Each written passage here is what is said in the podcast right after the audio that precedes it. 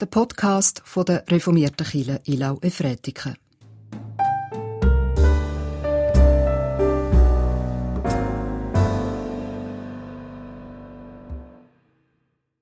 Der Predigttext steht im Hebräerbrief im vierten Kapitel, Vers 12 und 13. Denn lebendig ist das Wort Gottes, wirksam und schärfer als jedes zweischneidige Schwert. Es dringt hindurch bis zur Scheidung von Seele und Geist, von Mark und Bein und urteilt über Regungen und Gedanken des Herzens. Und kein Schöpf ist Geschöpf ist verborgen vor ihm, sondern alles ist nackt und bloß vor den Augen dessen, dem wir Red und Antwort zu stehen haben. Liebe Gottesdienstgemeinde, hoppla, habe ich gedacht, als ich die Verse gelesen habe, gar nicht schmeichelt. Hm. Aber Wort Gottes. Lebendig, wirksam. Oh ja. Wort Gottes. Wie oft schon habe ich, haben wir mit Wort, über Wort predigt. Und wir alle wissen, haben erlebt, wie Wort können wirken Einladend, freundlich oder wie eine starke Hand. Oder aber auch wie einen nassen, kalten Wäschlumpen, wo mir ins Gesicht fetzt.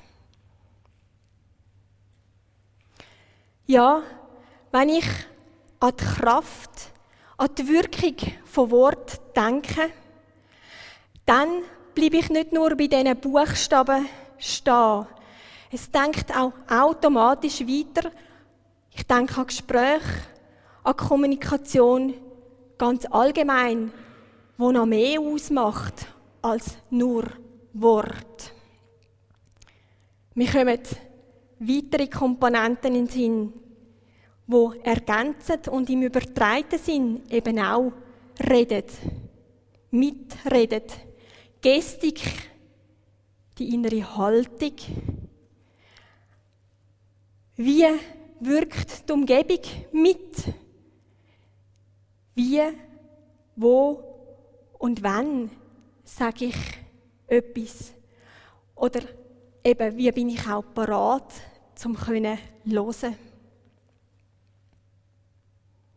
Es ist erstaunlich, wie stark das Rundum die puren Worte unterstützen können oder aber auch schwächen. Mir kommt der ellenlange Tisch in den Sinn, wo wir da immer wieder in den Medien gesehen haben, in der letzten, der Herr Putin am einen Ende und es steht überhaupt am anderen. Die Distanz, die Kälte, mich hat es geschudert. Ein Bild, wo mehr sagt als tausend Worte, sagen wir. Ja, so eine Anordnung setzt ein starkes Vorzeichen, unter dem die folgenden Worte dann stehen. Und was dann genau wie gesagt wird, hat fast eine zweitrangige Wirkung, Rolle. Diplomatie weiß sehr, sehr gut, was alles auch noch mitredet. Wie Wort und Umgebung müssen gewählt werden, damit das, was man eigentlich will sagen, auch auf die richtige Art und Weise überkommt. Diplomatie oder Kommunikation, wo Menschen für sich gewinnen will, die schaut aus meiner Sicht auf Sachen wie, wie wirkt ein Raum? Ist er einladend, freundlich, hell? Die schaut dafür, dass der andere gewertschätzt wird, in seiner Würde geachtet. dass er sich wahrgenommen fühlt, ernst genommen, dass er kann sein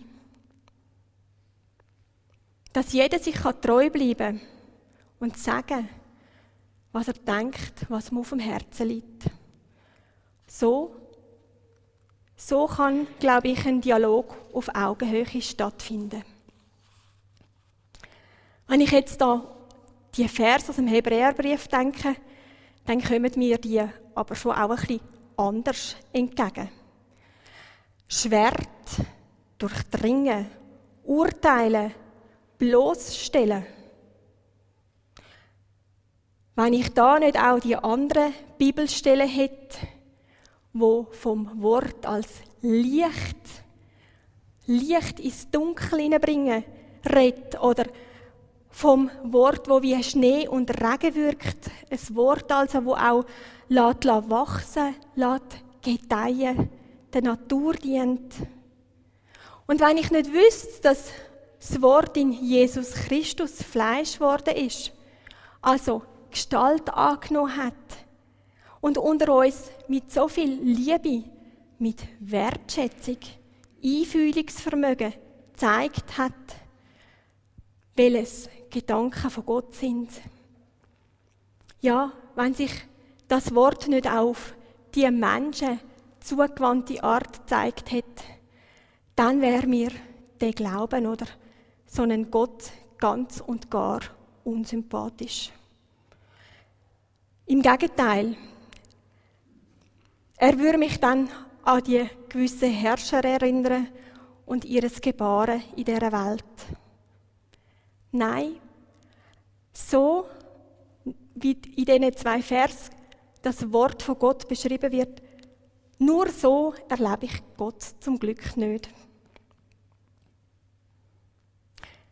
Wenn ich die Stille suche und mich ganz bewusst auf Gott ausrichte, dann kann es geschehen, dass ich von seinem Wort aber berührt werde und auch auf eine Art getroffen.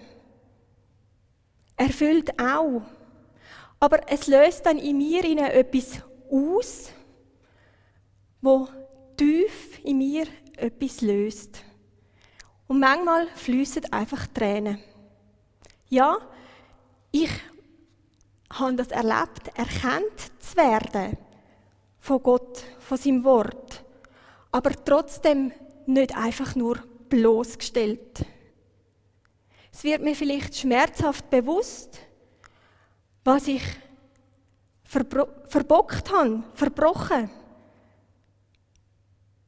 Ich fühle mich aber trotzdem angenommen, fühle mich wahrgenommen und geliebt.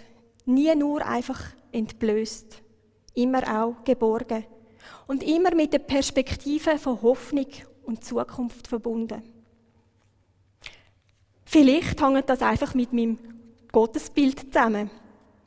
Auch wenn mir Fehler bewusst werden, ich rechne damit, dass Gott mich nicht einfach nur bloßstellt. Auch wenn er das könnte. Und ich erfahre nie nur das Schwert, sondern immer auch seinen Blick von der Gnade und von der Barmherzigkeit. Wie sonst könnten wir Menschen bestehen, ohne seine menschenfreundliche Art und Vergebung?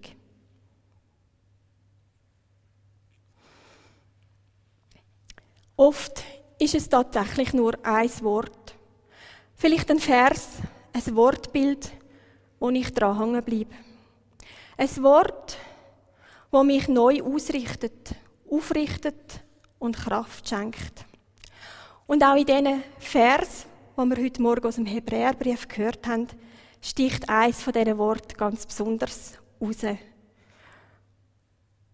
Und auf das und auf die damit verbundenen Vorstellungen möchte ich noch einen Moment einen genaueren Blick werfen. Es ist das Schwert.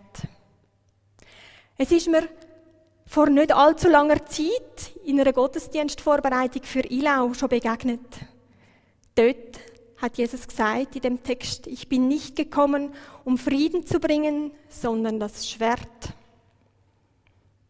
Und da, kommt wieder, das Schwert. Nicht so sehr verstehe ich es als Waffe, sondern eher als Instrument, wo schneidet, wo erkennt und trennt, wo Klärung schafft. Das Schwert zeigt, da sagt Gott dem den Kampf an, wo Wahrheit und Leben bedroht. Der dunkle, zerstörerische Gedanken und Macht. Ja, das Schwert ist ein Symbol der Macht. Und die gestehe ich Gott voll und ganz zu. Die Macht, die Stärke, seine Überlegenheit. Und ich bin sogar sehr froh, darf ich sie Gott zugestehen. Gott allein traue ich zu, dass er davon nichts missbraucht, dass er wohl überlegt damit umgeht. Das Schwert vereint also in sich Gedanken von der Macht, von der Überlegenheit, vom Scheiden, vom Trennen, aber auch von der Verantwortung. Wenn einem Fürst im Mittelalter ein Kurschwert verliehen worden ist, also wenn er zum Kurfürst ernannt worden ist, dann ist damit nicht nur Ehre und Würde verbunden gewesen, sondern auch der Auftrag vom Richten. Er hat für Frieden und fürs Wohl unter den Menschen, die ihm anvertraut sind, sorgen gehabt. So will auch Gottes Wort wirken. So verstehe ich es. Leben bewahren, schützen, befrieden, ein altes deutsches Wort. Und wo die Wahrheit, wo das Leben oder unsere Seele bedroht werden, da hat das Schwert durchaus seine Berechtigung. Zum zu zeigen, Gott lässt nicht mit sich spassen. Er kämpft um seine Menschen und um ihr Wohl. Er überlässt es nicht einfach einem Zufall oder anderen Kräften. Und ein weiteres Bild vom Schwert, es kommt auch aus der Ritterzeit, ist das, wenn ein Knappe zum Ritter geschlagen worden ist. Da ist er durch eine Königin oder ein Adlige mit dem scharfen Spitz vom Schwert ganz sanft auf der Schulter berührt worden. Das Zeichen, dass er jetzt aufgenommen ist in den Kreis der Adligen und seiner Majestät stets zu Diensten. Am Hof, im Reich und notfalls auch in einer Schlacht. Der Ritterschlag zeigt, da traue ich dir zu, die gleichen Ideale zu haben, mit mir für sie einzustehen und sie zu verteidigen. Ich traue dir zu, mit deinem neuen Stand sorgfältig umzugehen. Ja, ich denke, so will auch Gott mit seinem Wort wirken. Es will berühren, zutrauen, nicht verletzen. Wer von Gottes Wort berührt wird, sie oder er spürt dabei auch immer etwas von dieser Kraft, die da drin steckt. Die Kraft, die fürs Gute einsteht. Aber auch vehement gegen das Falsche, das Schlechte kämpft. Das aufdeckt, das nicht gut heißt. Denn heute, wenn ihr seine Stimme hört, verhärtet eure Herzen nicht. Denn lebendig ist das Wort Gottes und wirksam. Feuer und Flamme fürs Leben. Lassen wir es ein. Vertrauen wir darauf, dass es uns zum Guten dienen will. So können wir zum Resonanzkörper werden für das Wort auf eine gute Art trauen wir auch zu, dass Gottes Wort vielleicht direkt oder auch durch einen Vers oder ein Wort, das wir am nächsten zusagen, auch andere berührt.